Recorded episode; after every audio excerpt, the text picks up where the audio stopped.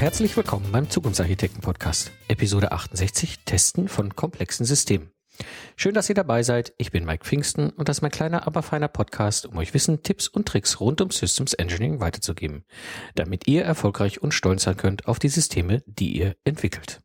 Ja, ich bin heute auf dem Software QS Tag 2013 hier in Nürnberg. Ich darf da begrüßen den Thomas Rosner. Ja, wir sind sehr, schon etwas länger im Kontakt, weil ich ja ähm, den Kontakt zu euch gesucht habe. Ich will das ganze Thema Testen im Podcast einfach mal ansprechen und äh, so hast du halt letztens mich angesprochen, hey, komm doch einfach auf die Konferenz. Ähm, dann können wir doch hier die Episode miteinander mal besprechen, eine Episode aufbauen. Hier nochmal ein Dank an den Hörer Pierre Braun, der die Empfehlung gemacht hat, den Kontakt hergestellt hat. In diesem, in der heutigen Episode geht es um das Thema Testen allgemein, so ein bisschen, damit wir den, den allgemeinen Aufschlag machen. Und äh, ich habe auch vor, ein bisschen in den nächsten Episoden eine regelmäßige Serie dazu zu machen. Heute, das ist so ein bisschen auch äh, für mich das erste Mal, dass wir es quasi live machen. Also wir sind hier gerade auf der Konferenz und unterhalten uns jetzt über das Thema Testen. Und ähm, wie gesagt, Thomas Rosner im Gespräch. Hallo Thomas. Hallo Mike, schön, dass es geklappt hat und du hierher kommen konntest. Ja, ich freue mich auch sehr. Hm, ein bisschen vorher zu dir, Thomas. Du beschäftigst schon, dich ja schon sehr lange mit dem Thema Testen. Ja. Und äh, hast ja ursprünglich an der Universität Erlangen-Nürnberg Informatik studiert mhm, genau. und bist ja seit 92 bei der Firma Imbus ja. ähm, als Mitgründer ja, auch. Genau. Ähm, das heißt, du beschäftigst dich ja schon sehr, sehr lange mit dem Thema Testen. Kann man so sagen, ja. Äh, ich habe so die ersten Projekte äh, damals im Mobilfunkumfeld beispielsweise gemacht, äh, habe da selber an Testanlagen gesessen, äh, habe dann äh, zum Beispiel auch im Medizinumfeld, im Energietechnikumfeld äh, getestet. Bin jetzt inzwischen aus dem operativen Geschäft zwar weitgehend raus, bin einer der Vorstände der Imbus AG, beschäftige mich aber nach wie vor zum Beispiel mit so Themen wie Testprozessverbesserung, äh, Coaching von agilen oder auch von äh, nicht agilen Testteams, Schulungen in Einzelfällen auch, die ich gerne mache, um einfach am, an der Praxis dran zu bleiben und nicht den Background zu vergessen, den ich dann irgendwann mal erwor erworben habe. ja, also das ist das wirklich so schön, weil wir wirklich mit, mit dir zusammen heute quasi den, einen der ersten Episoden zu dem Thema machen und ich da mit dir auch wirklich extrem kompetenten, erfahrenen oh, Spezialisten haben, ja, wer sich so lange mit Testen beschäftigt. Ähm, bevor wir einsteigen in das Thema, würde ich ganz gerne mit dir nochmal so ein bisschen über diesen QS-Tag, den mhm. ihr hier veranstaltet, sprechen und äh, wie lange es auch diese Konferenz schon gibt. Mhm. Ja, wir haben tatsächlich schon den 21. QS-Tag dieses Jahr. Äh, ist eine Veranstaltung, die wir äh, kurz nach der Gründung von Imbus gleich aus der Taufe gehoben haben. Damals natürlich noch in sehr kleinem Rahmen. Wir haben uns beim ersten Mal 1993, ich glaube so mit 20 Leuten in Nürnberg getroffen und über damals das Ärgernis Software-Dokumentation äh, gesprochen. okay. Und äh, das war zu einer Zeit, äh, können Sie vielleicht die jüngeren Hörer gar nicht mehr reinversetzen, also so Themen wie ISO 9000 zum Beispiel in waren. Ja, okay. Da äh, spricht ja. ja. heute kaum noch jemand ja. drüber. Wer es braucht, der hat's und ja. wer es nicht braucht, den interessiert es auch nicht mehr. Ja, und äh, seitdem haben wir kontinuierlich äh, jedes Jahr eine solche Konferenz hier abgehalten. Wir bleiben dem Standort treu, weil wir auch äh, wichtig finden, dass wir hier regionales Publikum ansprechen können. Wir sind ein bisschen gewachsen. Wir haben jetzt aktuell dieses Jahr äh, knapp 280 Teilnehmer und äh, wow. darauf sind wir natürlich auch stolz, weil das auch zeigt, dass wir äh, mit diesem Thema Testen nach wie vor eines adressieren, das auch wirklich ein großes Publikum interessiert. Speziell jetzt dieses Jahr geht es um Tools und äh, das ist natürlich auch sehr interessant, dass nach äh, 20 Jahren immer noch Werkzeuge für Software-Testen so ein heißes Thema äh, darstellen, dass so viele Leute sich dafür interessieren und sich auf den Weg machen zu der Konferenz kommen. Ja, und ich bin ja auch jetzt schon seit gestern hier, habe so ein bisschen auch mal mich rumgehört, mit den Leuten gesprochen und äh, das ist auch so das, was ich erlebt habe von den Leuten. Also das ist wirklich dieses, das Thema ist spannend, die Konferenz an sich ist spannend, die Leute, die hier sind, ist wirklich eine große Menge, mhm. Unheimlich spannende Redner auch, Vorträge zu verschiedenen Themen und ähm, sehr, sehr interessant. Also habt ihr wirklich was ganz Tolles auf die Beine gestellt, jetzt über die lange Zeit auch. Die Mischung ist auch, die es tatsächlich interessant macht. Es sind Softwareentwickler hier, es sind äh, Testingenieure hier, es sind aber auch Abteilungsleiter hier, Geschäftsführer hier aus den verschiedensten Branchen. Da sitzt äh, ein Verkehrstechnik-Spezialist neben einem Medizintechnik-Spezialisten, äh, begleitet von einem Mobile-App-Entwickler. Und äh, genau dieser Austausch über die Rollen hinweg, die wir in der Softwareentwicklung haben und auch über die technischen Domänen hinweg, äh, das macht den QS-Tag jedes Mal sehr spannend. Ja, und deswegen freue ich mich sehr, hier sein zu dürfen und auch live zu podcasten mhm. mit dir zusammen, quasi als Premiere. Ähm, ich würde gerne mal jetzt ein bisschen in das Thema einsteigen der heutigen gerne. Episode. Wir hatten so ein bisschen im Vorfeld drüber gesprochen, also ähm, mit der heutigen Episode einfach mal so die Basis zu legen, überhaupt über Testen zu reden. Was bedeutet das eigentlich, äh, so eine allgemeine Übersicht zu schaffen und dann je nachdem, was auch an Rückmeldungen aus der Hörer-Community mhm. kommt, auch zu schauen, ob wir noch zwei, mehrere weitere Episoden zusammen machen. So Themen hätten wir genug. Ähm, also Testeben, Testmethoden, Strategien, ja. Tools haben wir heute ja auch hier auf der Konferenz schon einiges gesehen. Automatisierung, agiles Testen ist mit mhm. Sicherheit ein Thema, was kommt. Und auch, wir können auch gerne über das Thema Qualifikation mal sprechen, ja. weil da bei euch ja auch einiges vorhanden ist. Mm. Ja, und wie gesagt, heute geht es erstmal so um den Einstieg. Und ich würde einfach mal mit der ersten Frage beginnen. Warum ist aus deiner Sicht Testen so unglaublich wichtig? Das ist tatsächlich eine ganz spannende Frage und äh, die kann man auch nicht mit einem Satz beantworten. Es kommt immer auf die Perspektive an und ja. auch ein bisschen auf die Domäne und auf den Zweck des Systems, äh, wo ich mich bewege. Fangen wir mal mit, mit so klassischen IT-Systemen an. Warum ist Testen da so wichtig oder wie wichtig ist Testen denn da überhaupt? Ja, Systeme wie bei Banken oder Versicherungen, äh, wenn man die nicht testen würde, dann würden sie sich vielleicht das eine oder andere Mal verrechnen, würden mal abstürzen, Daten verlieren und solche Dinge. Ähm, das heißt, da hat man einen klaren betriebswirtschaftlichen Grund, warum man testet. Nicht testen kann einfach Geld kosten, den Betreiber des Systems, gegebenenfalls auch die Endanwender des Systems. Wenn wir uns in technische Domänen bewegen, kann es natürlich noch ernsthafter werden. Ein Automobilsteuergerät, das nicht funktioniert, das kann zu einer Fehlfunktion führen, die auch durchaus Todesfälle zur Folge haben können, genauso wie ein Medizintechnikgerät, bis hin zu äh, Kraftwerksteuerungen, die, wenn sie unter Umständen wegen eines Softwarefehlers äh, nicht oder falsch reagieren, dann eben nicht nur ein, sondern mehrere Leben kosten können. Und das ist, denke ich, eine gute Motivation zum Testen. Natürlich muss man sich immer die Frage stellen, ähm, wird nicht die Softwareentwicklung, Architektur, Design, Coding, wird das nicht im Laufe der Zeit so gut, dass das Testen an Bedeutung verliert? Theoretisch ja, aber die Systeme werden in gleichem Maß, wenn nicht sogar noch schneller komplexer, sodass die Softwareentwicklung schon Probleme hat, damit Schritt zu halten und eben es nur in Teilbereichen schafft, tatsächlich konstruktiv die Fehlerquote äh, und die Bedeutung der Fehler zu senken, sodass es immer noch genügend gute Gründe gibt zum Testen. Und ähm, ja, wahrscheinlich kennen das die meisten Hörer, die sich schon mal selber mit Testen äh, auseinandergesetzt haben oder die vielleicht auch selber Tester sind. Man muss immer verteidigen, warum man testet, warum man so lange braucht, warum man so viel Geld, äh, Geld verbrät oder verbraucht, vermeintlich, warum man gegebenenfalls den, äh, die Deadline und den, äh, den äh, Release-Termin des Systems reißt. Ähm, man muss aber immer im Auge behalten, eben ganz banal gesagt, äh, jedes einzelne Menschenleben, das man gegebenenfalls durch einen vorab gefundenen Fehler gerettet hat, ist natürlich wichtig. Und da gibt es sehr plastische Beispiele und natürlich auch rein auf betriebswirtschaftlicher Ebene jeder Fehler, den ich durch 1000 Euro mehr Testbudget gefunden habe, der aber im Produktionseinsatz 100.000 Euro gekostet hätte, der ist sein Geld wert. Ja, ähm, das ist auch so das, was ich immer wieder versuche in den Projekten bewusst zu machen, weil das ist auch der Grund, warum ich euch hier im Podcast äh, dabei habe, weil wir aus der Systemingenieursebene ähm, ja sehr, eine sehr starke Verbindung mit euch haben und mhm. ich bin immer wieder dabei zu sagen, hey, Test ist wichtig, ihr seid einer unserer wichtigsten Sparing-Partner. Mhm. Ähm, allein schon, wir hatten im Vorfeld ja eben auch mal einmal drüber gesprochen, Thema Review. Ja. Ja. Ihr gebt uns Feedback über das, was wir da verbrechen am Anfang, sagen wir mal. Ne? Also ja, das sind so Dinge, ähm, die ich, die mich eigentlich auch so zu der nächsten Frage führt. Wie hängt das Testen aus deiner Sicht so mit dem Systems Engineering zusammen? Mhm. Ohne klare Vorgaben aus dem Systems Engineering, was ein System wie zu leisten hat, ist es unglaublich schwer zu testen. Und ohne rechtzeitige Vorgaben äh, aus dem Systems Engineering ist es auch sehr schwer, sinnvoll und termingerecht zu testen. Testen ist ja immer ein Abgleich einer beobachteten Reaktion eines Systems gegen eine erwartete Grundlage. Und diese Erwartung, die kann sich ein Tester nicht aus den Fingern saugen. Oder wenn er es muss, dann haben wir schon mal eine relativ schlechte Ausgangssituation. Von daher ist die der natürliche Sparingspartner äh, Partner des Testers ist der Requirements Engineer, der Systems Engineer, der äh, weiß, was das System zu tun hat, der spezifizieren kann und der es auch so spezifizieren kann, dass ein Tester eine eindeutige Grundlage zum Testen hat. Und das ist äh, schwerer, als es sich vielleicht anhören mag, mhm. äh, Anforderungen so aufzuschreiben, dass sie wirklich gut testbar sind.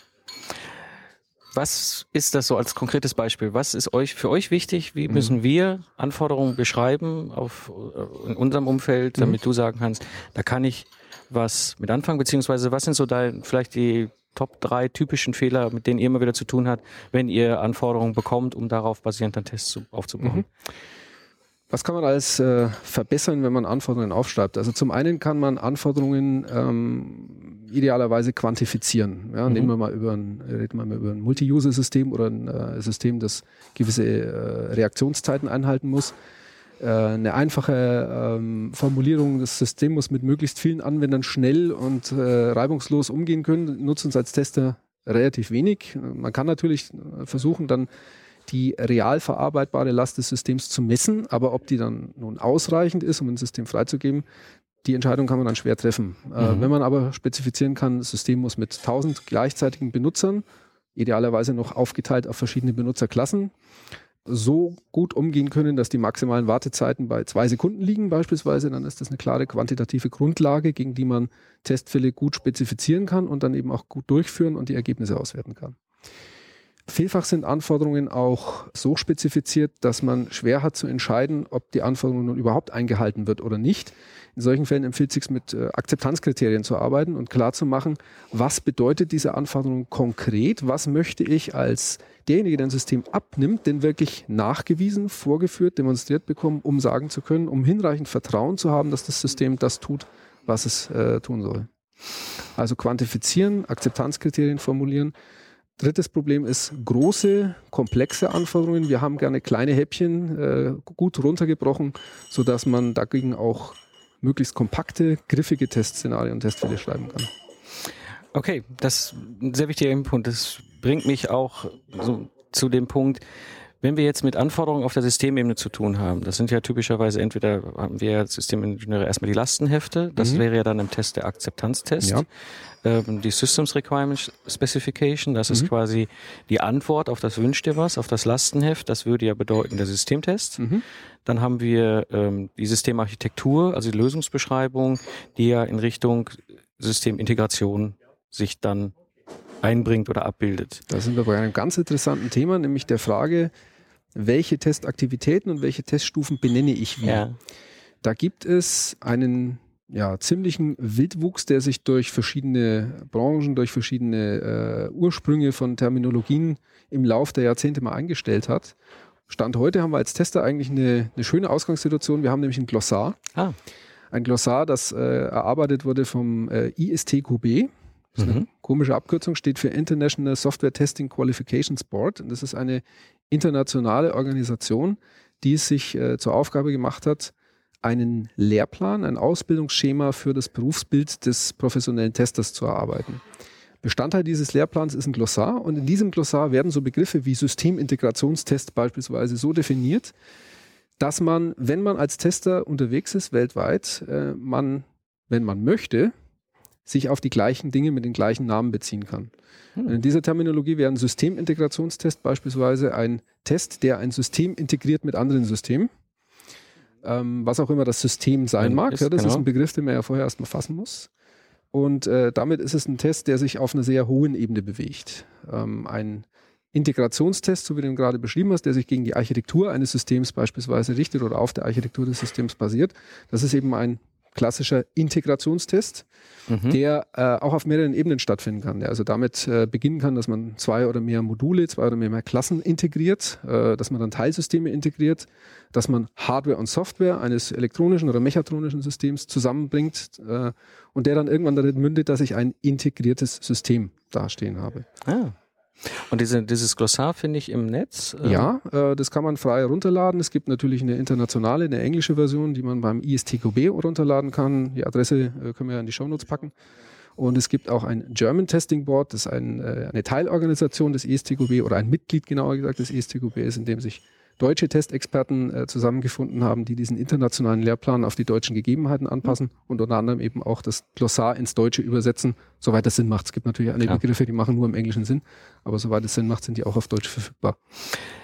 Ein sehr spannender Tipp. Also ich, da werde ich auf jeden Fall mal hingehen und mir das Glossar das holen, wert, weil das äh, sehr äh, viel Missverständnisse auch mhm. dann oft beheben wird. Jetzt sprachen wir so von diesen verschiedenen Ebenen und wo sie sich im, im Test äh, niederschlagen. Was bedeutet eigentlich Testen für Entwicklungsprojekte? Ich erlebe so oft Projekte, wo das Thema Testen irgendwie so an den Rand gedrängt oder nach hinten, sagen wir zeitlich nach hinten ja. gedrängt wird. Ja? Mhm. Was ist so deine Erfahrung? Was bedeutet eigentlich, wenn man sich auf dieses Thema Testen richtig einlässt, äh, ernsthaft einlässt, dass es auch einen Sinn hat mit Sinn und Verstand äh, für Entwicklungsprojekte? Was ist deine Erfahrung dabei? Eine der grundlegenden Dinge, die man machen kann, um äh, einen Test nachhaltig und sofort zu verbessern, ist frühzeitig damit zu beginnen.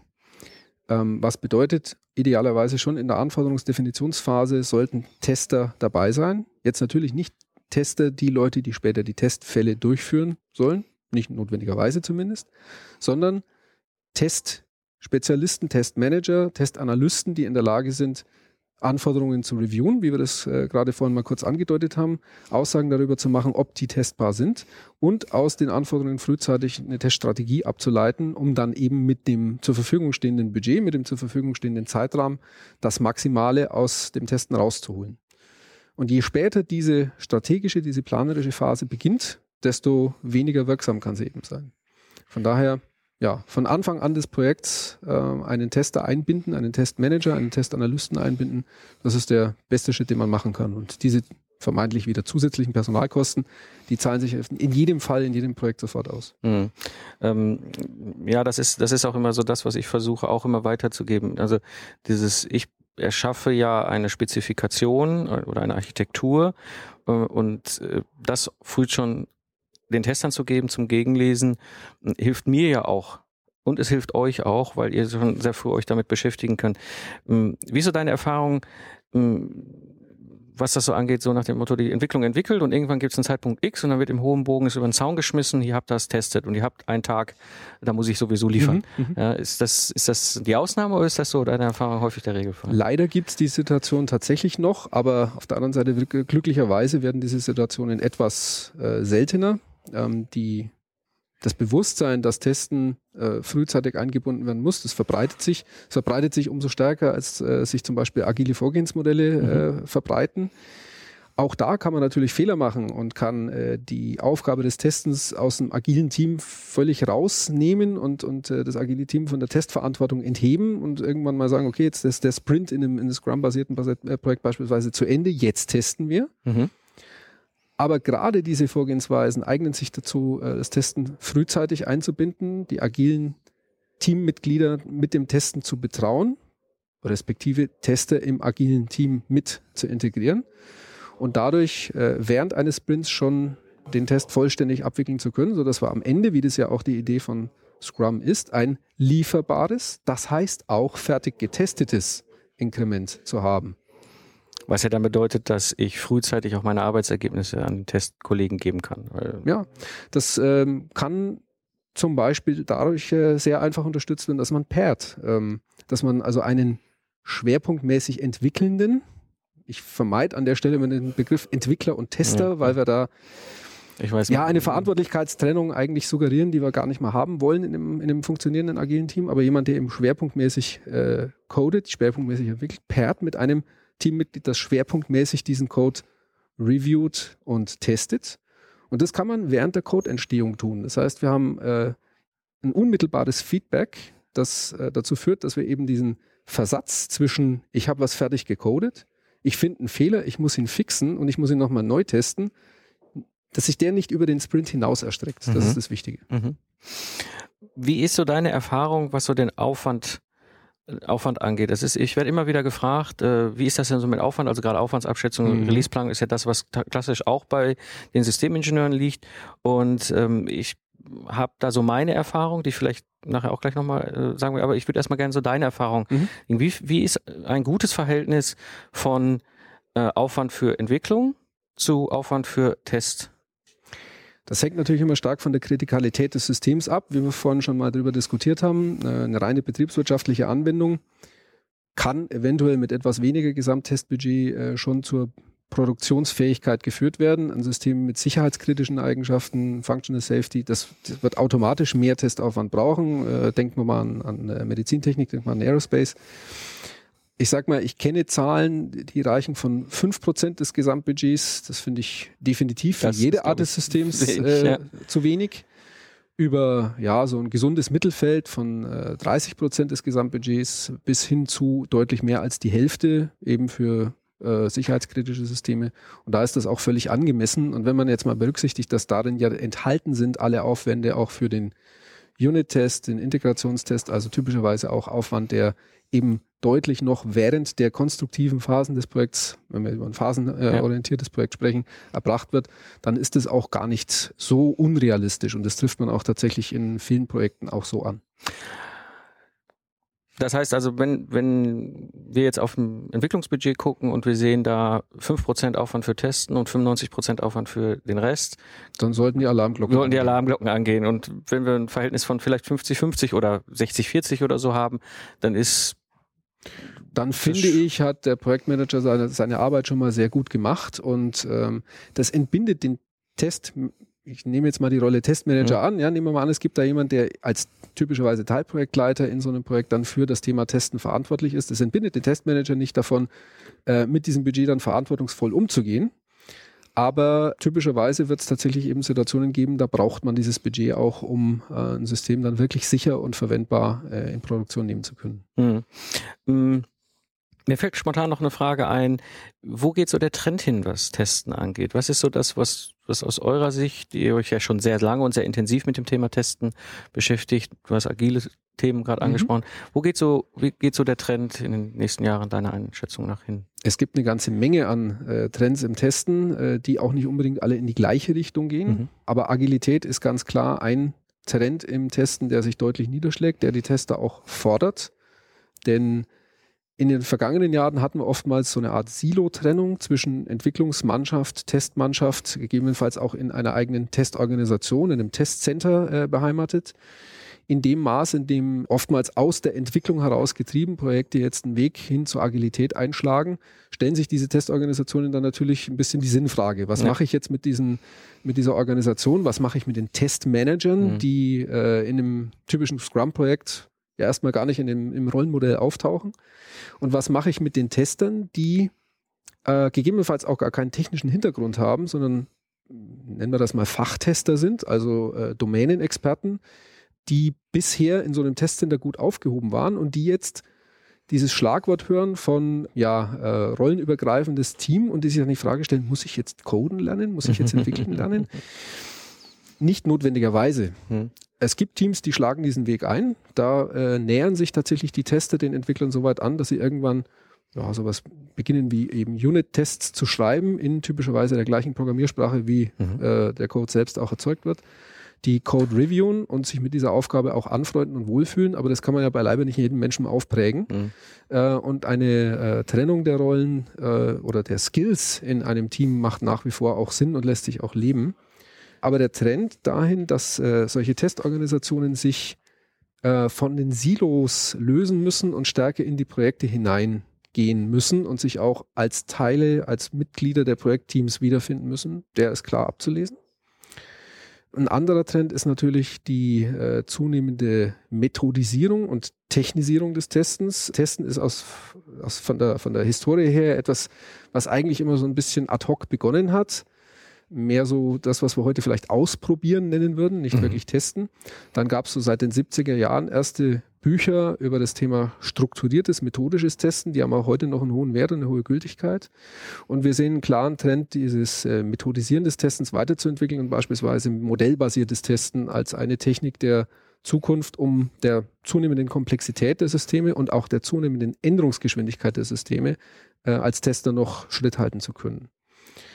Wir sehen weiteren Trend zur Qualifikation. Das hast du ja schon gerade auch vorhin angesprochen. Äh, und ich habe selber auch schon erwähnt, das ISTQB und die entsprechenden Ausbildungsbausteine, das Ausbildungsschema haben schon eine hohe Verbreitung und verbreiten sich aber in einer sehr hohen Geschwindigkeit weiter, was schon allein wegen der gemeinsamen Terminologie, die man damit erwirbt, einen hohen Wert hat.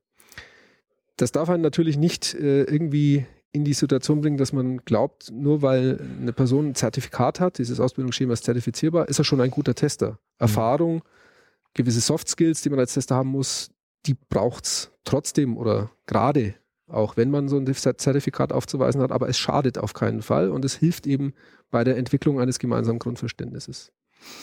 Ähm, ihr selber qualifiziert ja auch, ihr seid ja in ja. diesem ähm, ISTQB mit dabei. Ja. Ähm, das ist dann ein, zwei, drei Tage Programm, so eine Zertifizierung? Das Ausbildungsschema ist äh, mehrstufig. Äh, es gibt den sogenannten Certified Tester Foundation Level. Mhm. Ähm, das ist derzeit, nagel mich jetzt nicht auf die einzelnen Tage genau fest, ja. denn es ändert sich von Lehrplanversion zu Lehrplanversion ein bisschen, aber so Größenordnung ungefähr einen, eine Personenwoche äh, Ausbildung. Mhm um diesen Foundation Level abzudecken und äh, der versetzt ein Teammitglied in die Lage, in einem Testteam oder in einem agilen Team als Tester gut mitzuarbeiten. Man äh, erlernt alle notwendigen methodischen Grundlagen, man lernt Grundzüge des Testprozesses, des Testmanagements und so weiter. Darauf aufbauend gibt es dann drei Module, sich rollenspezifisch weiter zu qualifizieren. Es gibt einen Certified Tester Advanced Level Test Manager. Okay. Das ist also etwas für eben diesen Teamleiter, diesen mhm. Teilprojektleiter Testmanager. Es gibt eine äh, zweite Ausbildungsrichtung Test Analyst. Das ist äh, für denjenigen, der Testfälle entwirft, spezifiziert, der also auch eine gewisse Nähe zum Business, zur Domäne haben mhm. muss, um äh, fachlich richtige Testfälle zu entwerfen. Und es gibt den sogenannten Technical Test Analyst. Das ist die Richtung, ähm, ja, beispielsweise Lasttests, ähm, mhm. Whitebox-Tests, Testautomation äh, zu betreiben. Hier ist also eher näher an einem IT-Ausbildungsprofil äh, äh, dran. Operativ, ja. ja und äh, darauf aufbauend äh, ist gerade der sogenannte Expert-Level in, mhm. entstehen, der dann eine weitere Spezialisierung und eine weitere ja auch Qualifizierung in verschiedenen Richtungen, zum Beispiel Testprozessverbesserung, vorsieht. Der ist noch nicht komplett fertig, ähm, aber man kann schon erste Module äh, vom Lehrplan her einsehen und demnächst wohl auch äh, als äh, Schulungen besuchen. Und es wird äh, wohl auch äh, Add-ons zum Certified Tester geben in verschiedenen Richtungen, zum Beispiel in Richtung agiles Testen. Ah, okay. Also ihr seid da richtig aktiv. Ja, auf jeden Fall. Äh, das ist eine, ein Geschäftsfeld, das zum einen sehr, sehr interessant ist, weil man den Spagat zwischen einer Projekt- und technologieunabhängigen Grundlagenschulung und aber dem Willen, auch auf jeden einzelnen Schulungsteilnehmer direkt einzugehen und ihm konkrete Hilfestellung leisten zu wollen. Äh, den muss man jedes Mal hinkriegen in jedem Seminar. Ob das nur ein offenes Seminar ist bei uns im Schulungszentrum, wo wirklich eine bunte Mischung aus allen möglichen äh, Branchen und Technologien äh, anwesend ist oder auch kundenspezifische Schulung, wo man wenigstens eine gewisse Fokussierung hat. Aber die Herausforderung ist jedes Mal da und die macht auch Spaß. Das finde ich ein sehr, sehr spannendes Thema. Deswegen freut es mich so, dass du in dieser Episode dabei bist und wir damit quasi den ersten Aufschlag machen für die Hörer mhm. zu diesem Thema Testen. Gibt es irgendwas, wo du sagst, das haben wir vergessen, das wäre vielleicht noch interessant? Bestimmt, also wir können noch eine ganze Stunde wahrscheinlich weiterreden.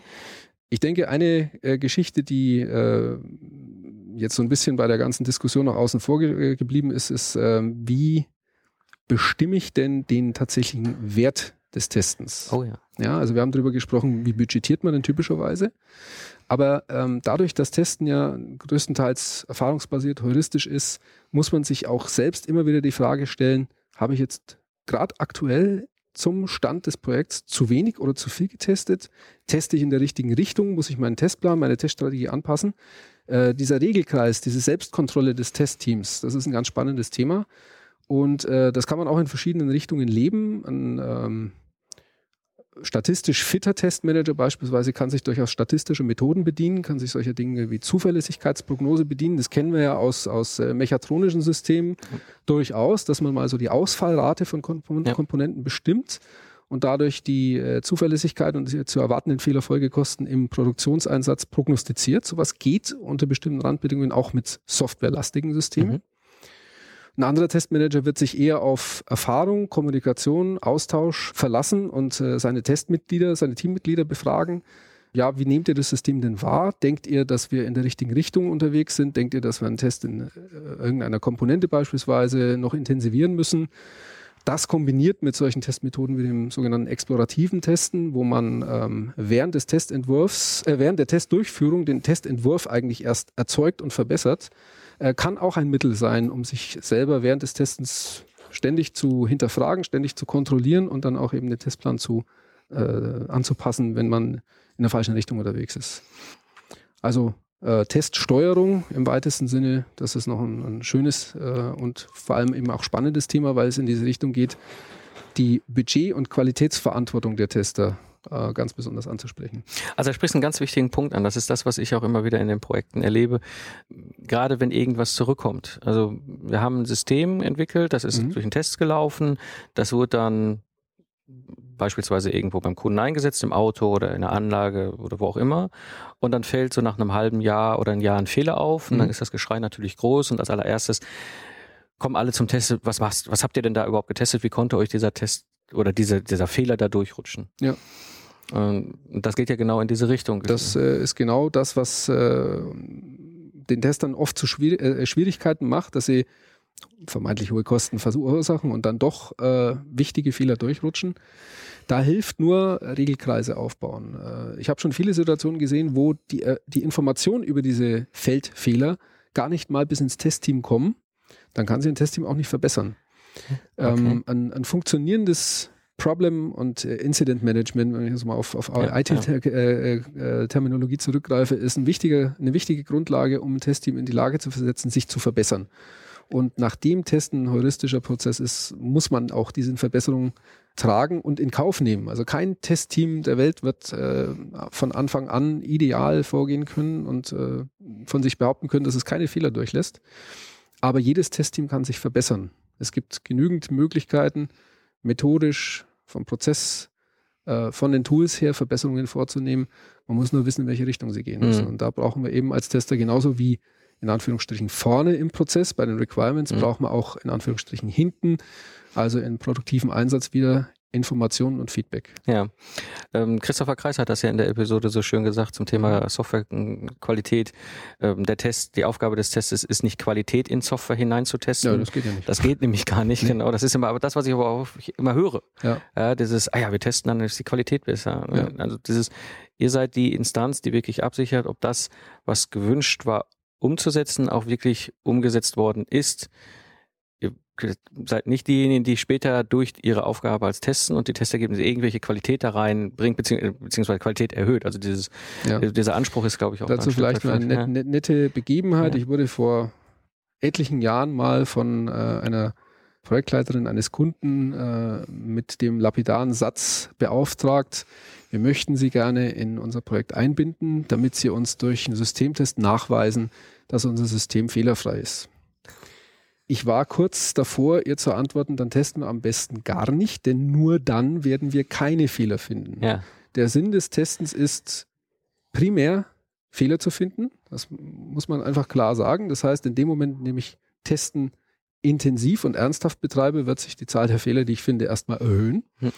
Aber das sind ja Fehler, die ich finde, bevor sie der Kunde und der Anwender und äh, der Patient und äh, der Nachbar des Kernkraftwerks findet. Ja. Und äh, insofern ist es gut, diesen Fehler zu finden. Das heißt, wir können nur eine Qualität, die schon da ist, messen und durch einen Feedbackkreis wieder zurück zur Entwicklung äh, dafür sorgen, dass das dann iterativ verbessert wird. Aber mhm. natürlich kann der Test keine Qualität in ein System hineintesten. Geht einfach nicht. Nee. Ja. Ähm, vor allem allein schon, ähm, gerade wenn Software, Embedded Software da mit reinspielt in die Systeme, ähm, Software ist halt aufgrund ihrer Natur nicht deterministisch. Das heißt, ähm, ich habe vor ein paar Monaten diesen wunderbaren Satz gehört, da ging es um Airbus, um die, ähm, um den Autopiloten in einem mhm. neuen Airbus mm, und die ähm, hatten mal eine amerikanische Uni damit beauftragt, mal zu ermitteln, wie lange, mit wie vielen Tests sie eigentlich testen müssen, nur um dieses System Autopilot im, das sind so Einschubracks heutzutage mhm. als Computer vorne im Cockpit, nur um das, die ganze Software komplett 100 Prozent abzutesten. Mhm. Ja, und da kam diese Uni zurück mit, äh, ja, da brauchen wir ungefähr 25 Jahren. Mhm. Ja, also, weil es eben halt durch diese nicht deterministische Verhalten von Software ja. einfach dazu führt, dass du einen unglaublich großen Blumenstrauß an Testfällen hinterbekommst, um die alle dann durchzuarbeiten. Natürlich. Da brauchst du einfach Zeit. Ja, Testen ist immer risikobasiert. Ja. Das heißt, ich muss immer abwägen, wie viel Produktrisiko, wie viel Einsatzrisiko ich durch Test vorweg aus dem System rausnehmen will und wie viel ich tatsächlich äh, im Produktionseinsatz noch übrig lassen kann. Und machen wir uns nichts vor, das wird auch bei einem sicherheitskritischen System nie null sein, wie auch genügend äh, Fallbeispiele aus der Realität zeigen. Aber es, man kann es natürlich nahe genug gegen null bringen, um sich bedenkenlos in ein Fahrzeug, in ein Flugzeug genau. zu setzen. Ja. ja, wunderbar. Ich glaube, jetzt haben wir so einen ersten großen Bogen gespannt über das ganze Thema Testen auch schon ein paar spannende Sachen, äh, auch sowas äh, vielleicht für nächste Episoden. Mhm. Sehr, sehr spannend wäre inhaltlich anzusprechen. Äh, hier mal so ganz kurz angerissen. Ich denke, agiles Testen ist ein Thema, können wir eine komplette Episode oh ja, aller Breite und Tiefe machen. ähm, ich habe mal so den Aufruf an die Hörer. Du bist jetzt da, du bist dabei. Ähm, schickt uns einfach doch mal die Fragen, die ihr habt zu dem Testen, Thema Testen, was euch bewegt, so dass ich mit dir, Thomas, für die nächsten Episoden einfach auch auf diese Hörerfragen schon konkret eingehen kann. Gerne, ja. Also schickt mir einfach an den Podcast das Feedback äh, mit euren Fragen äh, und äh, wir nehmen das dann einfach in den nächsten Episoden mit auf mhm. und gehen dann auch noch konkret auf eure Themen mit ein. Ja, würde mir sehr viel Spaß machen, freue ich mich drauf und äh, ja, bedanke mich für die Möglichkeit, da einen Startschuss zu geben. Wunderbar. Ich bedanke mich bei dir, Thomas, dass du Zeit hattest, dass du dabei warst und äh, wir heute quasi mit dem, mit dir zusammen die erste Episode zum Thema Testen äh, online bringen und damit äh, für die Hörer, denke ich, viel spannendes neues Wissen mit hineinbringen. Danke dir. Danke dir, Mike. Ja, das war die heutige Episode des Zukunftsarchitekten-Podcasts. Alles Wissenswerte der heutigen Episode findet ihr in den Shownotes unter zukunftsarchitekten-podcast.de slash 68. Ich habe noch ein paar kleine Neuigkeiten für euch. Zum einen gibt es eine, eine, neue Seite auf dem Podcast, auf der Homepage, und zwar heißt die Pick My Brain. Ich bin recht häufig mittlerweile angesprochen worden, was es denn für Möglichkeit gibt, mal meinen Kopf zu nutzen, in Anführungsstrichen. Und ich habe da einfach mal zusammengeschrieben äh, von den kostenlosen Möglichkeiten bis hin halt zu den Möglichkeiten, wo ich Projekte unterstütze. Also schaut einfach mal rein, vielleicht ist das irgendwas dabei, was euch interessiert. Dann habe ich noch ein paar Neuigkeiten zum Thema Seminare. Auch da gibt es eine eigene Seite jetzt auf dem Podcast und auch schon das erste Seminar, was angeschlagen ist. Mein Lean Systems Engineering Seminar in Berlin am 30. und 31. Januar 2014. Ansonsten wird es noch weitere äh, Seminare geben und auch weitere Termine. Ich plane zum einen nochmal Systems Footprint Intensive, also ein Seminar, wo ich mich ausschließlich einen Tag mit euch sehr intensiv mit dem System Footprint beschäftige. Auch da findet ihr demnächst auch noch weitere Termine. Also schaut einfach mal vorbei. Die neue Seminarseite ist jetzt online und ihr könnt euch auch anmelden. Wer mich noch live sehen möchte, am 4.12.2013 auf der Embedded Software Engineering in Sindelfingen. Auf der Konferenz bin ich auch als Speaker und auch da ist mein Thema, was ich dort vortragen werde, Lean Systems Engineering. Es gibt noch zwei Hörertreffen, die ich ankündigen möchte. Zum einen ein Hörertreffen am 19.11.2013 in Ludwigsburg. Freue ich mich auch schon sehr drauf.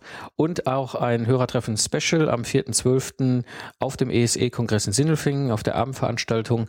Dort werde ich einfach auch mal schauen, wer da ist und Lust hat, sich zu treffen. Zum Barcamp gibt es auch ein paar Neuigkeiten. Die nächste Episode kann ich sehr empfehlen. Wir haben ja das Barcamp, was die Hörer aus Berlin und rund um Berlin äh, initiiert haben. Das wird ja stattfinden am 1. Februar in Berlin. Und äh, die nächste Episode sehr zu empfehlen, da werde ich im Gespräch sein mit dem Nils und dem Stefan und auch dem Thomas, die äh, mit mir zusammen eben da schon ganz aktiv sind und dieses Barcamp für Anfang 2014 anschieben.